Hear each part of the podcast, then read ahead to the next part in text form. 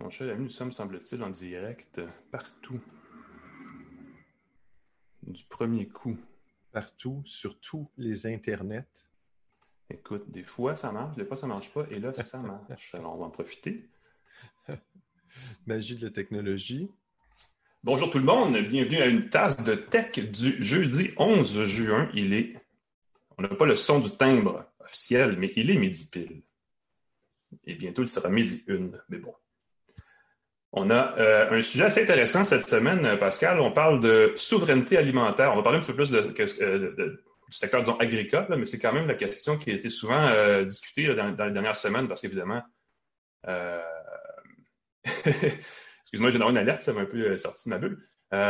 avec le confinement, on a beaucoup parlé de chaînes d'approvisionnement et comment ça pouvait se compliquer avec les frontières fermées et tout ça. Et on, on est revenu sur l'importance d'avoir euh, des fournisseurs locaux, des choses comme ça. Donc, on a une entreprise, Talicium. Euh, on a invité son fondateur, Patrice, euh, qui va venir, Patrice Baudouin, qui va venir nous en parler dans, les, dans prochaines minutes sur une alimentaire, un truc quand même assez, majeur parce que on en a parlé avec d'autres invités les semaines dernières, mais il y a une pénurie anticipée de certains aliments en épicerie, oui, mais aussi chez les producteurs de produits transformés qui doivent s'approvisionner quelque part. Alors, c'est peut-être l'occasion de créer ce que Talium fait. C'est une plateforme, euh, plateforme web pour les petits producteurs, agriculteurs, euh, fermiers, ainsi de suite, qui veulent justement diversifier leur, euh, leur, leur, débouchés, en fin de compte. Donc, on va en parler plus tard. en attendant que Pascal se reconnecte, parce que j'ai perdu mon co-animateur dans les méandres de Zoom, je peux vous annoncer que par la suite, on va parler, tant qu'à être sur le thème de, du Québec, euh, de produits que je peux peut-être vous montrer parce que je les ai ici. Il faut juste que je change ma caméra. Euh, vous les voyez, des produits, euh, on parle évidemment cet été de, peut-être des gens qui veulent rénover, qui veulent mettre à jour leur maison, leur logement. on a des produits assez cool de maisons connectées québécois. un mix là ici que j'ai, Sinopé qui est une compagnie de Saint-Jean et Smartica qui fait dans les, les trousses parce que souvent on se demande j'ai une, euh, j'ai une maison, je veux connecter mes appareils, je ne sais pas par où commencer. Euh, Smartica, ils ont une trousse de départ qui inclut des encastrés halogènes, entre autres, détecteurs de fuite d'eau, des choses comme ça, qui sont assez cool à acheter en, paquet pour sauver des sous, évidemment. donc, c'est peut-être quelque chose d'assez intéressant à essayer éventuellement. Donc, on parlera de ça ensuite. Entre-temps, toujours pas mon co-animateur. J'ai hâte de voir euh, ce, qui, se passe chez lui. C'est assez, rigolo comme situation. Euh, je, vais me permettre donc de partir la machine avec quelques actualités intéressantes. Euh, et je vais les faire à l'envers, comme ça quand Pascal va arriver, il pourra reprendre là où j'étais rendu. Ah ben tiens, parlant de Pascal, on va l'admettre dans la salle. C'est pas banal ça. Monsieur Forget, bonjour. Monsieur McKenna, devine qu'est-ce qui s'est passé à midi pile? Pas une panne de courant. Panne de courant. Tu venais de me dire que tu avais eu une panne d'électricité à midi une. J'ai entendu que tu disais on est en direct, on est en direct partout. Mm-hmm. Et tout s'est éteint chez moi. Euh, tout a glitché. On peut pas être plus en direct que ça. On peut pas être plus en direct que ça. Et je me suis mis à entendre des sirènes de pompiers, des alarmes. Alors, je ne sais pas si ça coïncide avec quelque ah, ça chose fait démarrer, passé. Ouais. Ben, c'est drôle parce que cinq minutes avant toi, j'avais une panne de courant ici juste avant de lancer la balado. Donc, il y a certainement quelque chose qui s'est passé euh, à ce niveau-là qui est quand même assez cocasse. Exactement. Et mon ordinateur a redémarré en quelques secondes, mais le temps que le routeur embarque le temps que la connexion Internet revienne. Euh, ça m'a pris quelques secondes. J'ai fait un beau descriptif du menu du jour. Donc, on est, on est rendu là. On partait les actus, en fait. Je m'en allais euh, partir avec. Euh, je, te, laisse y aller parce que c'est clairement toi qui, es plus Excellent. Et je vais me permettre d'ouvrir. En parlant d'informatique quantique, rien de moins. Oui, on va parler de l'informatique quantique. L'Université de Sherbrooke s'associe avec IBM pour l'ouverture d'un espace IBM Q à l'Institut quantique de Sherbrooke. Et là, j'avoue, je ne sais pas si on prononce quantique ou quantique. Non, c'est quantique, euh, lui, c'est lui. Quantique en français, je serais plus à l'aise avec ça. Ce serait le premier centre du genre au Canada. Euh, les membres euh, de l'espace IBMQ ont accès au système informatique quantique d'IBM les plus avancés, incluant ceux de 53 qubits On sait que ce n'est pas des bits euh, en informatique quantique, c'est des qubits. Le quantique est un qubit, effectivement. Bon point. À la fois des 0 et des 1, donc c'est un peu mélangeant. C'est le plus gros. Euh, donc, les membres ont accès au plus gros calculateur quantique universel, accessible sur le marché. Ce que j'aime beaucoup de cette collaboration-là, c'est qu'on peut y faire autant de la recherche fondamentale. Souvent, la recherche quantique, c'est très théorique, c'est très, mais on peut aussi faire de, la recherche fondamentale, mais pratique aussi. Donc, on mm-hmm. veut régler les vrais problèmes, trouver des vraies solutions en utilisant le quantique. C'est une, une initiative qui va permettre de développer la communauté de l'informatique quantique nécessaire à la découverte d'applications qui vont permettre des percées commerciales et scientifiques et qui sait peut-être permettre au Québec de devenir une puissance mondiale dans le domaine. Des fois, il suffit pas, euh, il suffit pas de beaucoup, il suffit d'une percée, il suffit d'une petite expertise, d'un regroupement de connaissances pour que, boum, on devienne une force incontournable comme Montréal l'est déjà pour les jeux vidéo et ainsi de suite. C'est un bon moment pour rentrer là-dedans, parce que le problème avec l'informatique quantique, c'est que tout est à créer. Hein. C'est pas, on ne fait pas juste passer Windows à un ordinateur quantique. Il faut tout recréer, incluant les logiciels d'application. Donc, effectivement, c'est un bon moment pour rentrer là-dedans. Alors, bravo. Écoute, à l'Université de Sherbrooke, un bon, un, bon geste de sa IBM qui a des labos pas tellement loin de là à Bromont, donc c'est peut-être un peu naturel aussi de faire le pont entre les deux entreprises, les deux institutions, je devrais dire. Eh oui pas un mauvais point. Euh, disons que Twitter, euh, ça bouge Twitter. Ça fait comme cinq ans qu'ils font rien, puis de coup, pouf, un paquet de nouvelles affaires. Là, maintenant, on veut s'assurer que les gens lisent les articles avant de les Oui, c'est un tout petit, une petite nouvelle qui est apparue sur le Twitter Support, le fil Twitter, Twitter Support, qui dit c'est une fonction testée, c'est pas encore pour tout le monde, c'est peut-être pas en français, vous le verrez peut-être pas, mais c'est une fonction qui permet, euh, qui, qui que si on tente de retweeter un article qu'on n'a pas ouvert dans Twitter, il y a un message qui va apparaître qui dit Avez-vous vraiment lu l'article? Et je trouve ça vraiment, vraiment fantastique parce qu'il y a trop de gens qui se contentent de retweeter des nouvelles sans les lire. Euh, ça va peut-être aussi, je me demande si ce ne sera pas quelque chose qui va empêcher les bots de retransmettre systématiquement du contenu. Le fait qu'il y ait un petit question, ça pourrait peut-être limiter la propagation de nouvelles qui n'ont pas raison d'être partagées autant. Évidemment, quelqu'un peut dire j'ai déjà lu la nouvelle ailleurs, je veux la retweeter, donc il n'y a pas de problème. Ça n'empêchera pas de retweeter. Euh, et ceux qui se demandent euh, qui, si euh, Twitter sait ce qu'on fait, est-ce qu'il nous espionne, non, non, c'est simplement si on a cliqué sur un lien dans Twitter. Donc, c'est tout à fait légitime que Twitter sait qu'on a euh, ouvert un lien avant de le partager. Et j'espère mm. que ça va faire, j'espère qu'on va faire la même chose sur Facebook. J'espère qu'on va faire la même chose sur les autres réseaux. Euh, il y a trop de contenu qu'on partage sans le lire. Même moi, j'ai déjà été coupable de ça. Euh, Mais c'est facile de se faire prendre. Puis, je veux dire, c'est l'équivalent numérique de tourner la langue cette fois dans sa bouche avant de dire quelque chose. Tu vraiment vérifier ce que tu vas partager.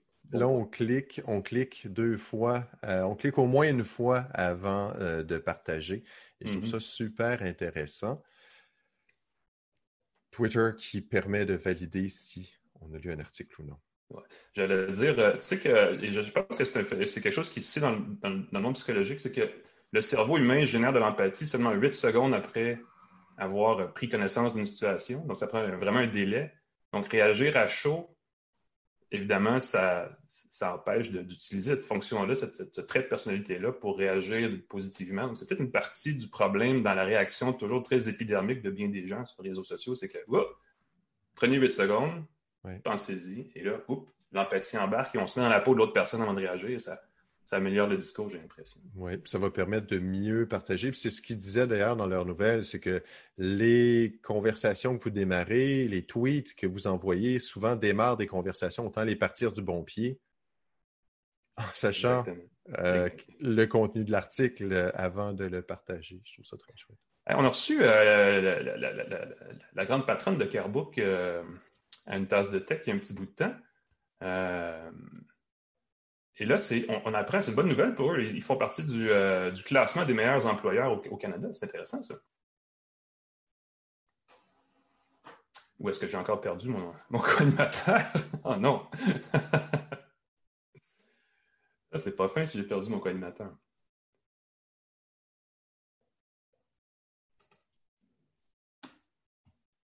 Bon, M. Forget étant absent de la conversation, je me vois un peu forcé de vous la raconter, l'histoire. vous savez qu'Airbook, c'est une entreprise qui offre des services, des services de santé, de soins de santé pour les entreprises, pour les plus grandes entreprises, faire le pont entre toute la chaîne, l'assureur, l'employeur pour ses employés, euh, éventuellement le pharmacien, le médecin, tout ça, pour faciliter la consultation quand on a un besoin de, consulter, justement. Euh, et, cette entreprise-là fait partie, a été nommée parmi les meilleurs employeurs, les meilleurs petits et moyens employeurs au Canada, ce qui est quand même pas rien. Euh, c'est une façon, évidemment, de féliciter le travail qu'ils font non seulement à l'externe avec leurs fournisseurs, leurs clients, mais aussi à l'interne avec leurs employés. Donc, félicitations à Carebook, qui est aussi parmi les 100 entreprises les plus remarquables au Canada, les PME. Euh, du Canada selon ce classement, ce qui n'est pas, pas mauvais non plus. Euh, si vous voulez savoir un peu plus ce qui se passe chez Carbo, M. Fargeon, vous êtes de, Je suis de retour. Mon Internet a encore coupé. Euh, j'ai l'impression qu'après les pannes d'électricité, c'est l'Internet qui va poser problème. Je t'ai vu figé. Je suis revenu. Alors, non seulement après les, les podcasts en temps de pandémie, ces podcasts en temps de panne d'électricité et d'Internet. Ben là, je veux dire, il va falloir s'équiper de grosses batteries euh, d'urgence. si ça commence à couper en pleine, pleine diffusion. C'est très, euh, très drôle. Elle a dit quand même, ça ne m'a pas empêché de commencer à parler beaucoup de Carbook. Là. Euh, oui. J'ai juste manqué, parce que je n'ai pas l'information de mon côté, la, la source du, palmarès. Qui a établi le palmarès? C'est la compagnie qui s'appelle MediaCorp qui fait la liste des 1000 entreprises les plus populaires au Canada. Euh, donc, c'est sûr qu'il y a un petit aspect commercial à ces palmarès-là. C'est un côté, euh, je ne sais pas à quel point c'est mercantile. J'imagine que ça s'apparente peut-être au palmarès euh, des affaires. Le palmarès des affaires, je le sais, il est fait de façon très rigoureuse et objective. Je ne sais pas comment c'est les 1000 entreprises au Canada. mais je trouvais ça super intéressant comme petite nouvelle joyeuse dans le temps de la COVID. Je ne sais pas si tu as mentionné que l'entreprise se démarque, entre autres, pour son espace lounge, qui est assez courant dans la plupart des entreprises de tech, mais aussi qu'on offre des bagels Saint-Viateur et du fromage à la crème les mercredis. Voilà. C'est quand même pas banal. Euh, je, disais en début de, petite actualité, euh, la PDG de Carbook, c'est Pascal Audette. On l'a reçu euh, il y a à peu près un an à l'émission. Si vous voulez le voir dans nos archives sur YouTube, barre oblique, une tasse de tech. Euh, vous allez trouver, je vais peut-être leur partager cette semaine, c'est intéressant comme entrevue. C'est vraiment bien ce qu'ils font en plus de, tout le reste, euh, d'être récompensés et, euh, de souligner la façon dont ils, traitent leurs employés. C'est une, belle entreprise en général. Oui, ben, le fait de donner, euh, je ne sais pas si tu as vu que pendant le confinement, ils ont envoyé des chaises de bureau aux employés. On leur a offert une allocation spéciale pour leur bien-être, que ce soit un cours de gym en ligne, euh, une application de méditation, même une plante. J'imagine qu'il y en a peut-être peut des employés qui en ont profité pour euh, augmenter leur vitesse Internet. Moi, je trouve que ces palmarès-là sont le fun parce qu'on voit souvent, on voit beaucoup d'inspiration pour les entreprises qui cherchent à rendre leurs employés plus heureux. Mm-hmm. Euh, voir ce que la concurrence fait et puis trouver des, idées originales pour mettre en valeur euh, ses employés. Je trouve que c'est une belle. c'est une belle façon de, se comparer pour euh, demander peut-être d'améliorer son sort des fois dans son propre, son propre boulot. Quoi. oui. Est-ce que je peux parlant de. Pardon? Ben, est-ce que je peux avoir une petite, euh, une petite plante dans mon bureau, Alain? oui, ben c'est un peu dégarni derrière. Peut-être qu'on devrait t'arranger ça. c'est ça. Non, j'essaie d'être minimaliste, mais regarde, j'ai ma petite plante ici. Ah, voilà. Ben, toi, t'es et de réconfort. carte du monde, c'est tout, alors. Elle est, elle est chenue, mais elle est là. Elle me rappelle euh, le petit voilà. que je suis en coin de verdure dans le bureau. euh, pendant de ça, les prix Numix passent en numérique, ce qui est un peu approprié. C'est quand même les prix qui récompensent les meilleures euh, créations numériques au Québec. Euh, ça s'en bientôt, là. Oui, c'est euh, du 15 au 18 juin à partir de 16 heures. Les prix vont être dévoilés en ligne cette année dans quatre espèces de, journées événements qui utilisent la créativité numérique québécoise. Donc, ça, c'est très le fun qu'au lieu d'être un gala en personne, on se retourne de bord, on fait des petits événements numériques en utilisant cette créativité-là des finalistes. On peut voir d'ailleurs sur une page sur le site de Numix euh, les finalistes cette année. Comme c'est des créations numériques, pour la plupart, on peut les visionner, les regarder, les consulter, consulter le site web. Et là encore, on peut trouver de l'inspiration, on peut trouver des choses qui euh, vont nous amener plus loin euh, au niveau numérique. C'est donc une rapide brève, Pascal. Grosse nouvelle dans le monde de micro, du microprocesseur. Oui, je trouve ça très particulier, ces nouvelles à surveiller. Intel pourrait abandonner les processeurs Intel pour ses ordinateurs, ses ordinateurs portables. Mm-hmm. Euh, c'est bien ce que j'ai dit? J'ai dit Intel, largue Intel. C'est ah. un, petit peu, euh, direct, je trouve. Il y a beaucoup pour Intel. Il y a beaucoup d'abandon, donc c'est Intel qui pourrait ah, Apple qui pourrait abandonner Intel euh, dans ses processeurs, pour ses processeurs d'ordinateurs portables et de bureaux. Euh, ça pourrait être annoncé dès le World Wide Developer Congress qui devrait avoir lieu virtuellement la semaine du 22 juin. Donc, 10 euh, jours, 11 jours exactement. 10 jours, 11 jours, c'est une nouvelle à surveiller. Euh, évidemment, ça veut dire que pour les développeurs, ça veut dire de changer la façon dont on écrit les programmes, peut-être de réécrire du code, des grands, des grands bouts de code pour que le processeur, euh, pour que le logiciel fonctionne bien sur les processeurs, qui serait basé sur l'architecture ARM, euh, mm-hmm. compagnie qui fait une autre une autre façon de faire la programmation qui utilise des informations réduites, si je ne m'abuse. Il faut que je creuse là-dessus. Ils ont, euh, ils ont scoré des gros points, entre autres avec la dernière version de la Surface Pro chez Microsoft, où la performance, les, les, données de performance, ces fameux benchmarks sont extrêmement positifs. Euh, donc, très avantageux pour ARM, euh, qui est, une, je crois, une société britannique à la base, si je ne me trompe pas. Euh, écoute, c'est ça qui est drôle, j'essaie de regarder, puis je sais que c'est une architecture, donc ils vont prendre ça sous licence, vont créer mm-hmm. leur propre logiciel en utilisant cette technologie-là. Et ce qui est le fun, c'est que c'est une technologie qui, à la base, est conçue pour consommer peu d'énergie. donc, évidemment, on peut rêver d'un MacBook, on peut rêver d'un ordinateur portable dont l'autonomie pourrait être Doubler, sinon plus. Mécanique beaucoup plus, euh, plus compacte que ce que fait euh, Intel en ce moment, donc des appareils plus, plus minces encore pour une performance égale. Euh, de mémoire, là, si jamais vous voulez vous lancer dans l'informatique, vous voulez partir d'une nouvelle gamme d'appareils électroniques, ARM crée une, une architecture dans laquelle on peut créer une, insérer évidemment sa propre, sa propre puce, si on veut, laquelle peut être fabriquée par une compagnie de Hong Kong dont j'oublie le nom, mais qui fait des produits white label, donc en marque blanche, qu'on peut mettre le nom. Donc, tous les, processeurs comme Kirin chez Huawei, les fameux chip A12 Bionic chez Apple. Il y a un paquet de fabricants comme ça qui, essentiellement, euh, font faire ça à l'externe comme ça par ce fabricant-là, qui offre des produits sans nom, donc on peut mettre le nom qu'on veut dessus. Et ça a l'impression qu'ils ont développé leur propre technologie, mais c'est fait tout ça à l'externe, encore une fois. Donc, c'est la formule euh, magique. Et c'est ce qu'Apple fait, euh, en tout cas, pourrait faire son rumeur, effectivement. J'ai hâte de voir le résultat et surtout si ça va marcher, parce qu'à une époque, le Power PC était, était, était, supposé être magique et merveilleux. mais ça, il était temps que Apple revienne à Intel à un moment donné. C'est ça. On va voir combien de temps ça va durer cette fois-ci. Mais là, il semble que les spécifications, la, feuille de route d'Intel n'est pas à la satisfaction d'Apple. De toute façon, moi, ça me fait beaucoup rire parce qu'Apple encore, offre encore dans ses ordinateurs des processeurs de huitième génération. Euh, de certains de ses ordinateurs offerts aujourd'hui. Donc, je trouve ça très drôle qu'ils passent euh, à une autre firme plutôt que de mettre à jour plus rapidement euh, les processeurs dans leur machine. Ils ont peut-être perdu le... Parce que pendant un bout de temps, ils avaient la première génération, la première euh, livrée des nouvelles générations de puces Intel. Peut-être qu'ils ont perdu cette place-là de choix chez Intel à un compétiteur. C'est pour ça qu'ils sont partis. Ils sont allés ailleurs. merci Pascal. On va euh, tout de suite accueillir notre invité de la semaine, qui est le fondateur d'une compagnie qui s'appelle Talicium, qui offre des services, des outils numériques pour agriculteurs, producteurs euh, alimentaires, euh, tout, le fameux monde là, de, la production, que ce soit agriculteurs, fermiers, producteurs laitiers, et ainsi de suite. En, vue, à mon avis, en tout cas, ça, m'apparaît extrêmement prometteur, surtout en ce moment, avec le confinement, déconfinement, on a vu la, question de l'approvisionnement des aliments, non seulement en épicerie, mais chez les producteurs de différents produits. On parlait avant, avant l'émission, par exemple, des producteurs de barres énergétiques, entre autres, qui ont besoin d'ingrédients pour faire ça, des choses comme ça.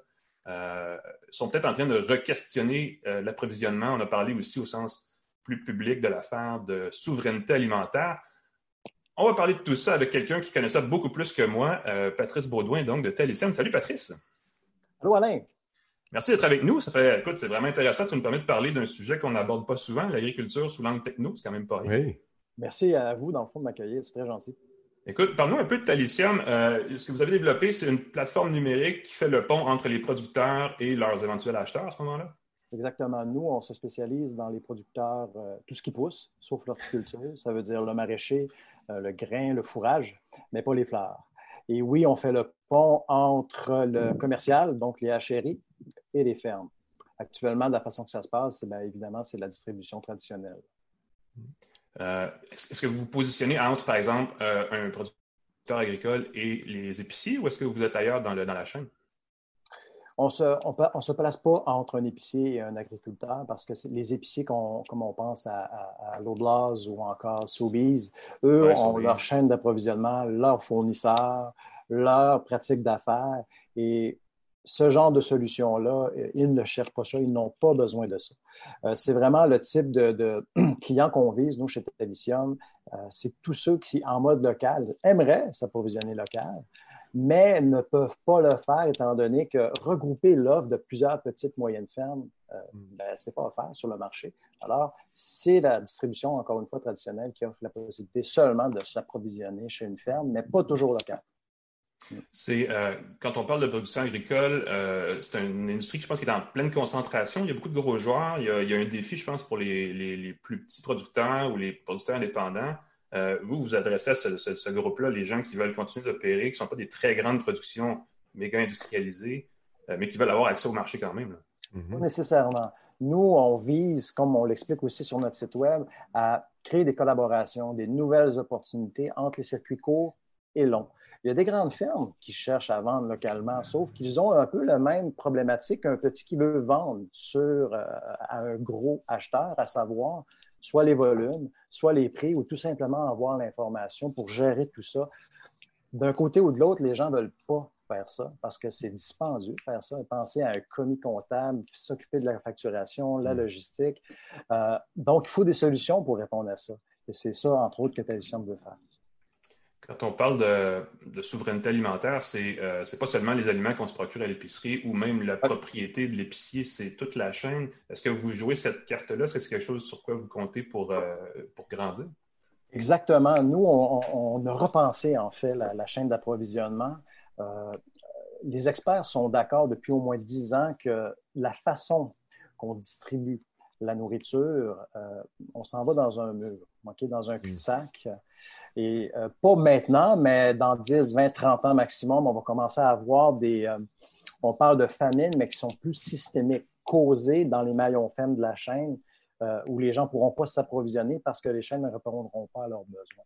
Alors, c'est grave, c'est très mm-hmm. grave. Donc, nous, on a une approche qui veut influencer une nouvelle structure pour s'approvisionner en local, mais de façon flexible. Euh, de manière équitable aussi. Ça veut dire que tous nos prix, tout ce qu'on peut charger à nos clients, ça va être des prix, des montants fixes en ratio et non pas euh, négocier à chaque fois pour avoir du 100% du 200% sur certains produits dans certains cas. Là. Mm-hmm. Euh, on ne fera pas ça, nous.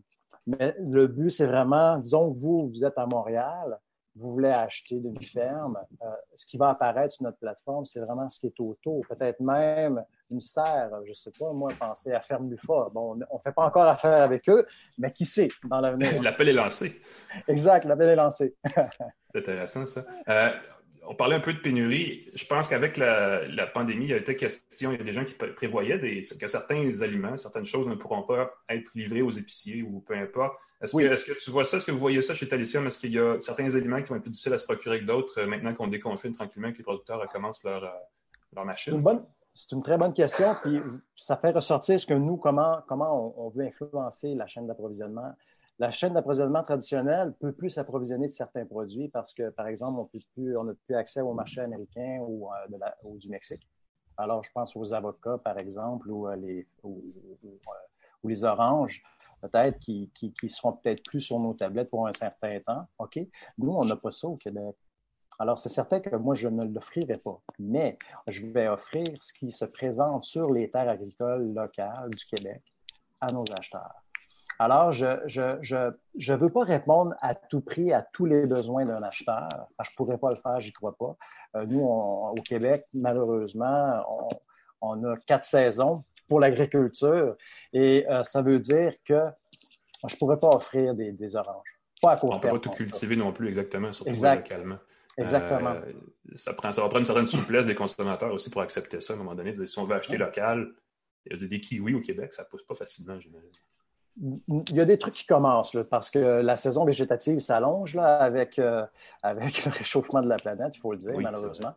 Mm-hmm. Et euh, donc, on commence à avoir des poires, des prunes, ce qu'on ne voyait pas avant. Les poires asiatiques, par exemple. OK, quand même. Euh, il, y a deux, il y a deux choses. On parle beaucoup de souveraineté, bon, d'approvisionnement local, d'achat local. En même temps, on le voit avec le nouvel ALENA, ça va décloisonner, entre autres, le marché du lait, des choses comme ça pour les producteurs, est-ce que ce virage, est-ce qu'un virage numérique, un, un rehaussement technologique, disons, euh, fait partie de la solution? Dans le cas de l'ALENA et le lait, je ne crois pas, parce que cette industrie-là, depuis plusieurs décennies, est très réglementée, euh, mm-hmm. ici au Québec, ici au Canada et aux États-Unis. Et il faut se placer dans le contexte, cette, renégociation-là de l'ALENA, qui porte un autre nom que j'oublie, OK, mm-hmm. ouvre le marché du lait aux Américains sur le territoire canadien. OK? Euh, si mon, ma mémoire est bonne, c'est 3 à peu près de, toutes les ventes qui se font sur le territoire.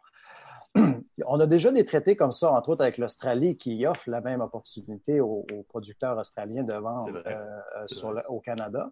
Mais mm-hmm. la différence avec les États-Unis, c'est qu'ils sont capables de vendre cette quantité-là. Alors, ils vont noyer comme on dit, le marché. Ils vont accoter de 3% Je suis même sûr qu'ils vont essayer d'aller plus loin. Et là, c'est tout encore le processus aussi des litiges qui a été négocié. Là, je ne suis pas très au courant de comment ça fonctionne. Mais ils sont très inquiets, nos agriculteurs laitiers, à cause de ça. Puis je les comprends parce que ça va littéralement avoir un impact direct sur le volume de vente qu'ils vont avoir au Canada. Est-ce que, disons, l'actualité des dernières semaines, peut-être des derniers mois, euh, va renverser la tendance? Ça va peut-être justement forcer un peu tout le monde à revenir à l'achat local? Est-ce qu'il y, a un mouvement amorcé dans ce sens-là? Eh bien, si la COVID ferme encore les frontières pour deux ans, oui. mais j'ai des doutes là-dessus. Euh, euh, L'ALENA, je ne connais pas tous les détails, mais euh, va sûrement réouvrir éventuellement dans quelques mois, puis ça va commencer, point à la ligne. Mm-hmm. Maintenant, la volonté politique, je ne le sais pas. Je ne sais pas ce qu'ils Moi, je me demande, disons, concrètement, si, disons, est-ce que Talisium peut aider, je ne sais pas moi, un petit commerce, un dépanneur qui décide de vendre des produits, qui veut vendre des fraises du Québec, qui se dit, moi, j'aimerais ça en avoir de ferme locale. Et là, on entend parler qu'en ce moment, là, les récoltes de fraises, ils, pourraient avoir à jeter 25 de leur récolte oh. parce qu'ils n'ont pas de capacité de la récolter. Est-ce que ça pourrait aider concrètement euh, des petits commerces qui avaient de la difficulté à s'approvisionner? Il ne faut pas que ça pourrisse, il ne faut pas que ça reste sur les tablettes trop longtemps, c'est des petits volumes. Euh, est-ce que ça pourrait aider dans ces situations-là? Oui, définitivement. Euh, là, on parle du lien euh, entre l'acheteur et le producteur. Euh, puis nous, on fait ça de façon numérique seulement. Donc, on informe, disons, le petit dépanneur qui voudrait offrir des fraises, qu'il y a des fraises en surplus de différentes catégories. parce qu'il faut comprendre que dans la production alimentaire, le maraîcher, il y a deux catégories. Souvent, celui qu'on trouve à l'épicerie, puis celui qui est déformé, que les gens n'aiment pas trop voir, OK? Que le, certains transformateurs veulent acheter parce que le prix est meilleur. Bon, par exemple.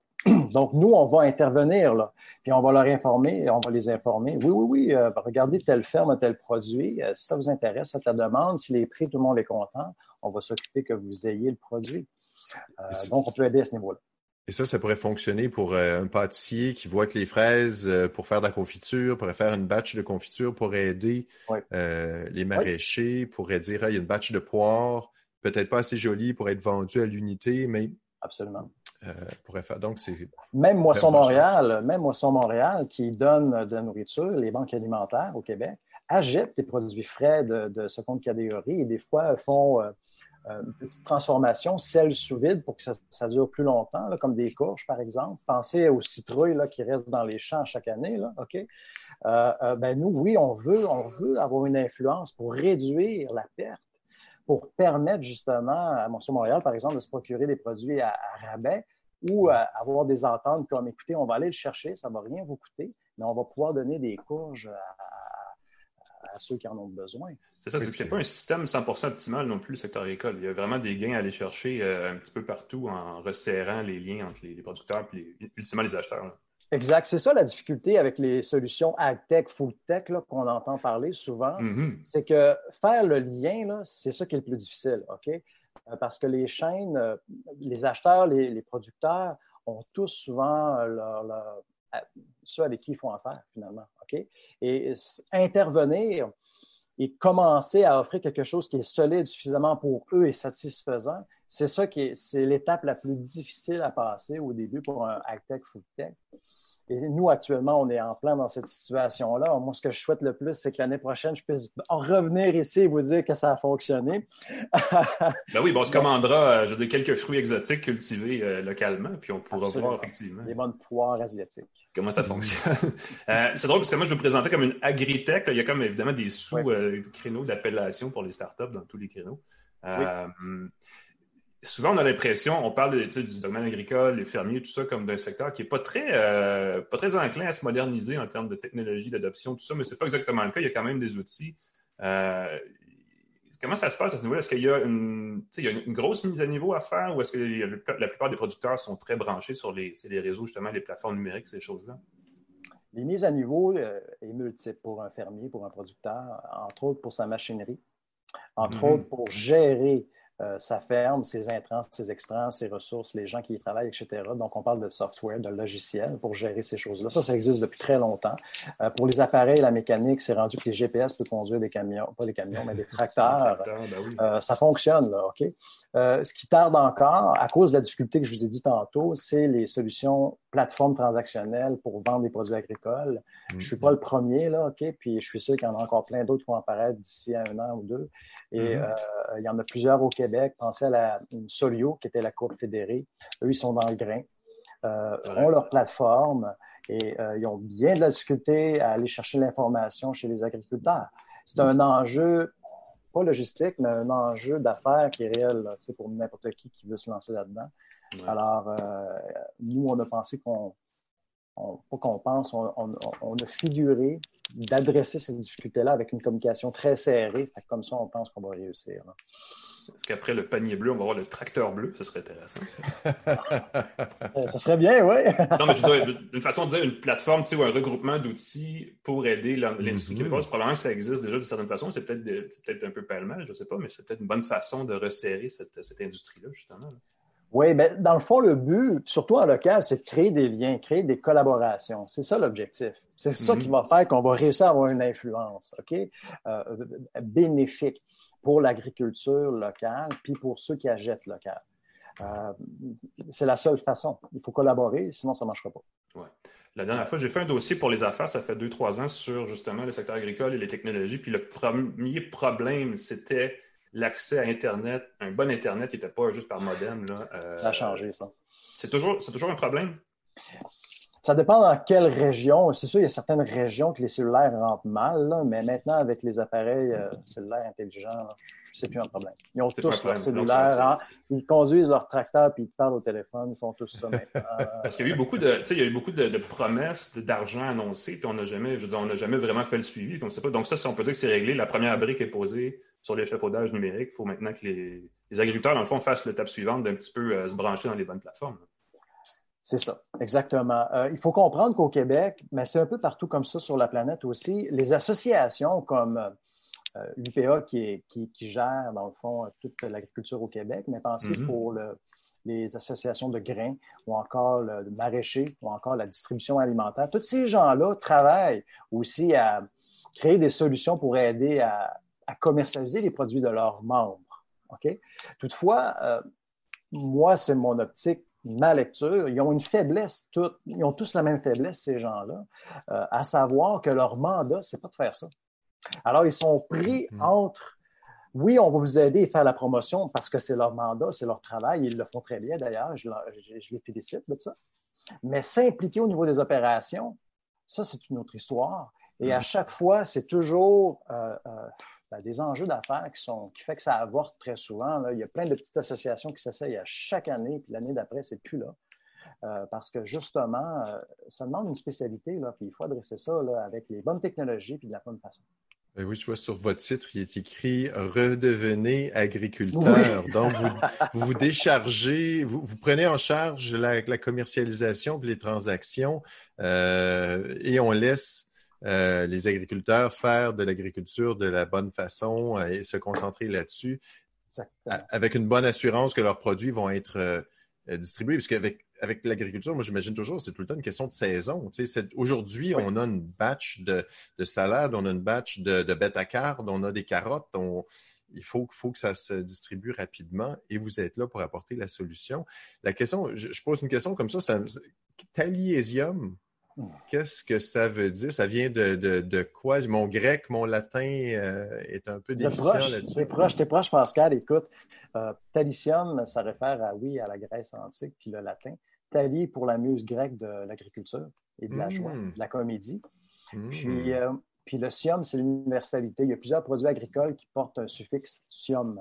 Alors, talicium, c'est la joie universelle associée à l'agriculture. Puis moi, je constate sincèrement qu'on perd le fil, de, le lien qu'on a avec la Terre qui amène énormément de bonheur. Hein. En parlant à des agriculteurs, je dirais que c'est les gens les plus groundés qui existent sur la planète Terre parce que littéralement. littéralement, ils ont les deux mains, les deux pieds dans la Terre à chaque jour, en tout cas en saison. Puis, euh, euh, ces gens-là, c'est des vrais héros, selon moi, mais on mm. perd. Mais la société, avant, on était quoi? 50, 60, 75% de la société était agricole, mais là, maintenant, on parle juste de 1 ou 2% Alors, on a perdu ce lien-là. Puis pour moi, euh, c'est important de renouer avec ça parce que c'est ce qui fait aussi un peu qu'on est des êtres humains. Et euh, voilà beaucoup de gens qui, euh, c'est vrai qu'il y a beaucoup de gens qui refusent de voir toute la chaîne jusqu'à l'assiette. Ils veulent juste voir l'assiette, le steak cuit, les patates cuites, mais ils ne savent pas. Puis ils ne veulent pas voir comment ça se fait derrière. C'est effectivement, il y a une déconnexion là. Euh, peut-être que l'approvisionnement local est une, fait partie de la solution, d'être plus près du producteur. Ah oui. Puis quand on achète local, vous l'avez sûrement déjà acheté là, à des kiosques ou autres, là, la fraîcheur est là, là, Il y a toute une différence. Là. Ouf. Mm-hmm. Ouf. ouais, ouais, ouais. euh, pour, euh, pour terminer, euh, vous en êtes tout exactement? La plateforme existe? Est-ce qu'elle est accessible par les agriculteurs? Comment ça, par les producteurs, ça veut dire? Appelez-les comme vous voulez. nous, on les appelle aussi des fournisseurs. Ça dépend comment on voit ça. Mais bref, producteurs agricoles, oui, euh, ils ont accès. Donc, ils peuvent inscrire maintenant leur stock ou ceux qui planifient avoir à la récolte pour que les acheteurs, euh, quand on va être prêt à ce niveau-là, puissent consulter, passer mhm. même des petits contrats d'approvisionnement. Si par exemple, il y, a, des serres, il y a des, fermes qui ont des serres qui des fois ne servent pas, excusez-moi le, jeu de mots, là. Et, euh, nous, on, veut aider les agriculteurs, on veut que ça devienne terrain. Ils sont en affaires, ils vivent de ça, puis euh, on veut les aider. Alors, euh, c'est ce qu'on va faire. Vous êtes comme un Tinder entre les agriculteurs et les acheteurs. Vous voulez créer des matchs Oui, mais un match euh, polygame, je dirais, parce que. Oups! Parce que euh, un contrat d'approvisionnement, vous savez, ça change tout le temps dans le monde. Ben oui. Ben Les prix changent constamment. Euh, aujourd'hui, j'ai vendu à telle personne, mais demain, ça ne me tente plus parce que c'est tout le temps comme ça. Alors, oui, un tender, mais on change de blonde, de, de chum à chaque semaine, disons non, mais c'est super intéressant parce que c'est souvent ça qui est difficile. Les gros fournisseurs peuvent euh, s'accaparer des fournisseurs sur une base plus régulière, mais les petits doivent, une journée, on, veut, on a besoin de fraises, le lendemain, c'est des poires, le lendemain, on veut faire un spécial. Euh, et donc, d'avoir cette possibilité-là changer au quotidien en fonction des promotions, euh, d'établir une meilleure offre. C'est l'équilibre entre la flexibilité qu'on veut offrir, mais aussi la sécurité de revenus. Euh, et d'approvisionnement des deux côtés. Puis nous, c'est pour ça qu'on veut offrir les contrats, parce que justement, quelqu'un qui achète, je pense à la brasserie par exemple, du Toqué, qui, font une quantité, qui, qui, achètent une quantité phénoménale de pommes de terre, ben, si on peut signer un contrat avec eux pour que 50 fermes les approvisionnent, ça va être mmh. Mm-hmm. À, la chaîne Ashton de Poutine là, dans la région de Québec, ils ont arrêté leur, croissance à Drummondville, ou en ce cas un peu avant, parce qu'ils n'étaient pas capables de s'approvisionner. Alors, ils ont dit, ben là, on n'a pas de patates, on n'ouvre pas de resto. Alors, vous, ben ça, ça fait une couple d'années, je ne sais pas ce qu'ils en sont rendus, mais vous voyez, c'est toujours un enjeu. Euh, j'ai parlé à un, sous-producteur, pas un sous-producteur, mais un sous-traitant de soupe Campbell à Saint-Hyacinthe, ils sont toujours à la recherche d'approvisionnement de, nouveaux fournisseurs. Alors eux, ils vont, certainement faire affaire avec nous. Euh, je vous le souhaite. C'est fou. C'est le bon moment. C'est le bon moment, c'est là que ça se passe. euh, ben écoute, bonne chance pour la suite. Euh, définitivement, on sent un mouvement vers l'approvisionnement local. Donc, je pense que c'est un bon, euh, un bon, un bon moment pour que Talicium apparaisse Qu'est-ce qui s'en vient? Y a-t-il des nouveautés, des annonces, quelque chose qu'on doit prévoir pour l'été? De notre côté, vous voulez dire? Oui, absolument. Ah! Eh bien, oui, on prépare notre lancement, je dirais, pour lors de la saison, de la récolte. On va être prêt, on va être là. Puis, euh, c'est ça notre annonce principale. Euh, on, va être là pour aider nos clients. Alors, excellent. Ben, merci d'être passé euh, à la balado. Patrice Baudouin, fondateur de Talicium. bonne chance pour la suite. Bon lancement. On va suivre ça de très près. Merci, beaucoup. Merci. Au plaisir. Bye bye. Patrice. Ah, il est parti. Il m'a été. Et que j'aime ça. Et que j'aime ça. pas pas qu'il soit parti, mais j'aime ce genre d'initiative-là qui va permettre de faciliter euh, l'approvisionnement. J'imagine l'épicerie ou j'imagine euh, le pâtissier qui se dit euh, Ah, qu'est-ce que je fais aujourd'hui? Oups, batch de fraises, on fait de la tarte aux fraises. Comme il dit, hein, redonner le plaisir d'avoir accès à la terre, je, le dis mal, mais ben, cette notion de faire, faire, faire profiter la terre et en profiter aussi, trouver un débouché rapide local le, euh, plaisir. ça règle plein de problèmes en même temps. Le, plaisir de festoyer quand c'est de saison, quand c'est quand c'est disponible, quand c'est frais, quand c'est bon. Et puis, ça on dirait que ça ajoute au plaisir de savoir que c'est le temps des fraises, on mange des fraises. Quand on commence à être tanné, il n'y en a plus. L'année d'après, on revient mm. avec les fraises. Mais l'idée, l'idée de mettre sous vide les aliments, euh, ça pourrait aussi créer des débouchés pour euh, soit des restaurateurs qui pourraient stocker euh, des aliments pour la saison, pour l'hiver, justement frais, fraîchement scellés, marinés, mijotés, et pour servir quand, les aliments sont plus chers l'hiver. T'as-tu faim, Pascal? Je commence à avoir faim. tu nous parles.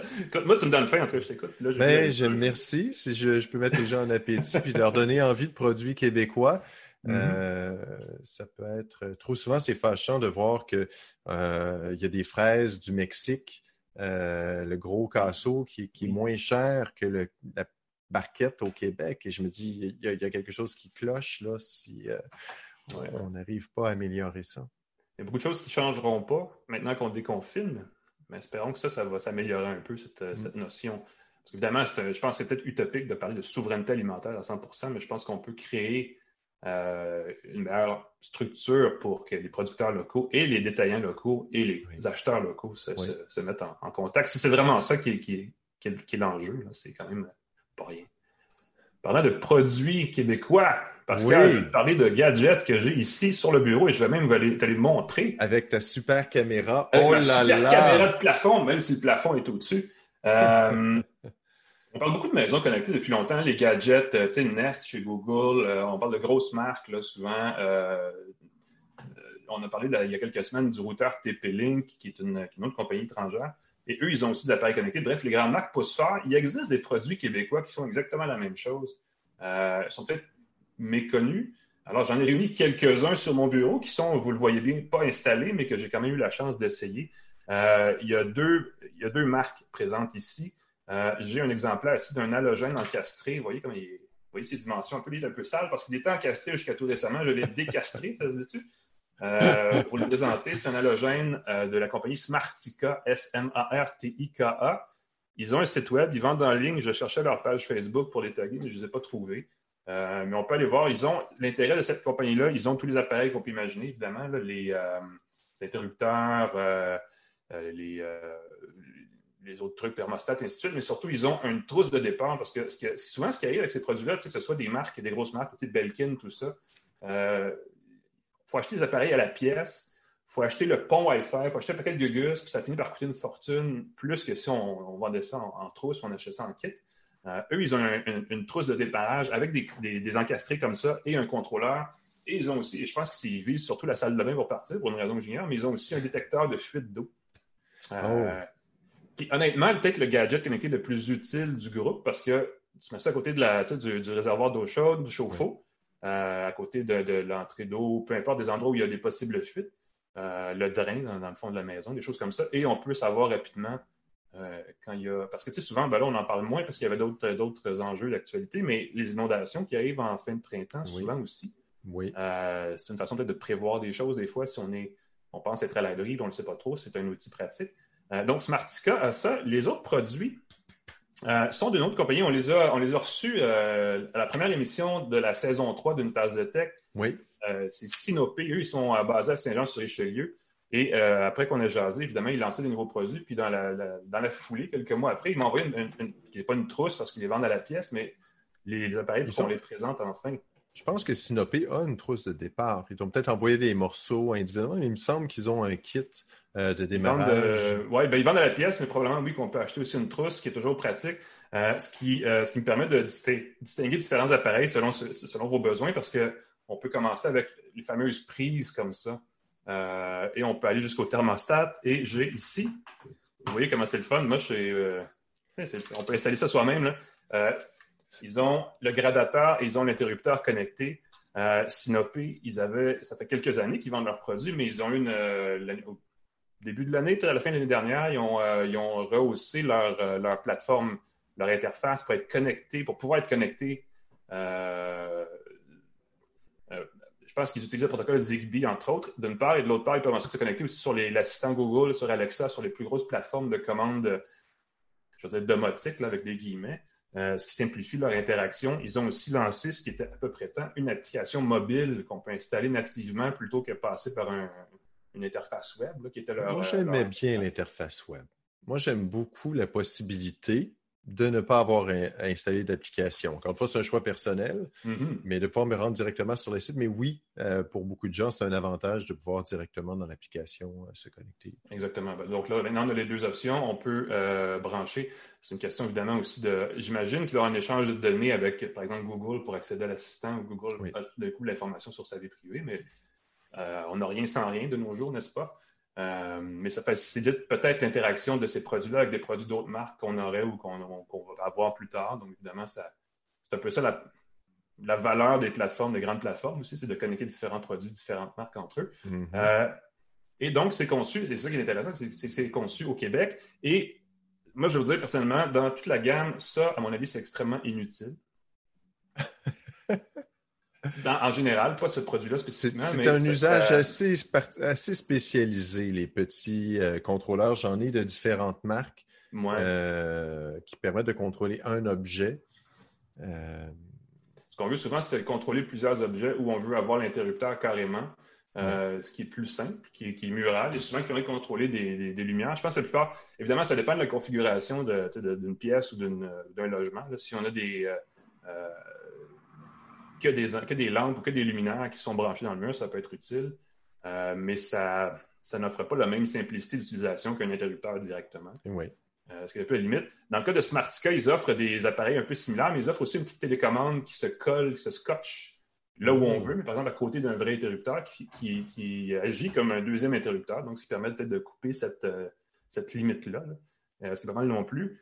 mais ce qui est le fun avec ces appareils-là, c'est qu'on peut les, les programmer les automatiser. Et surtout, dans le cas d'un gradateur, par exemple, on peut prévoir qu'on veut qu'il s'ouvre et, qu'il s'éteigne en fonction du lever et du coucher du soleil. Et on veut aussi régler l'intensité de 40% 60% selon l'heure de la journée, puis ainsi de suite. Donc, ça offre quand même une bonne polyvalence. Euh, ce qu'on fait souvent, c'est qu'on présente ça, et souvent, les fabricants s'adressent au marché canadien, au marché national, au marché nord-américain, et vont dire ça, ça va vous faire, ça, vous faire sauver 300 dollars en électricité par année. Euh, faut le prendre avec un grain de sel. Au Québec, on n'a pas la même situation en termes de coût d'énergie qu'ailleurs au pays, mais ailleurs aussi sur le continent. Euh, c'est peut-être un peu moins vrai, mais ça permet vraiment de simplifier certaines. Si par exemple, vous hésitez entre, vous avez un des vieux thermostat et vous êtes en train de rénover et vous voulez quelque chose de numérique, et là, il y a différents trucs. Hein. Non connectés, on peut avoir strictement numérique avec un petit affichage. On peut avoir aussi avec euh, programmable, des choses comme ça.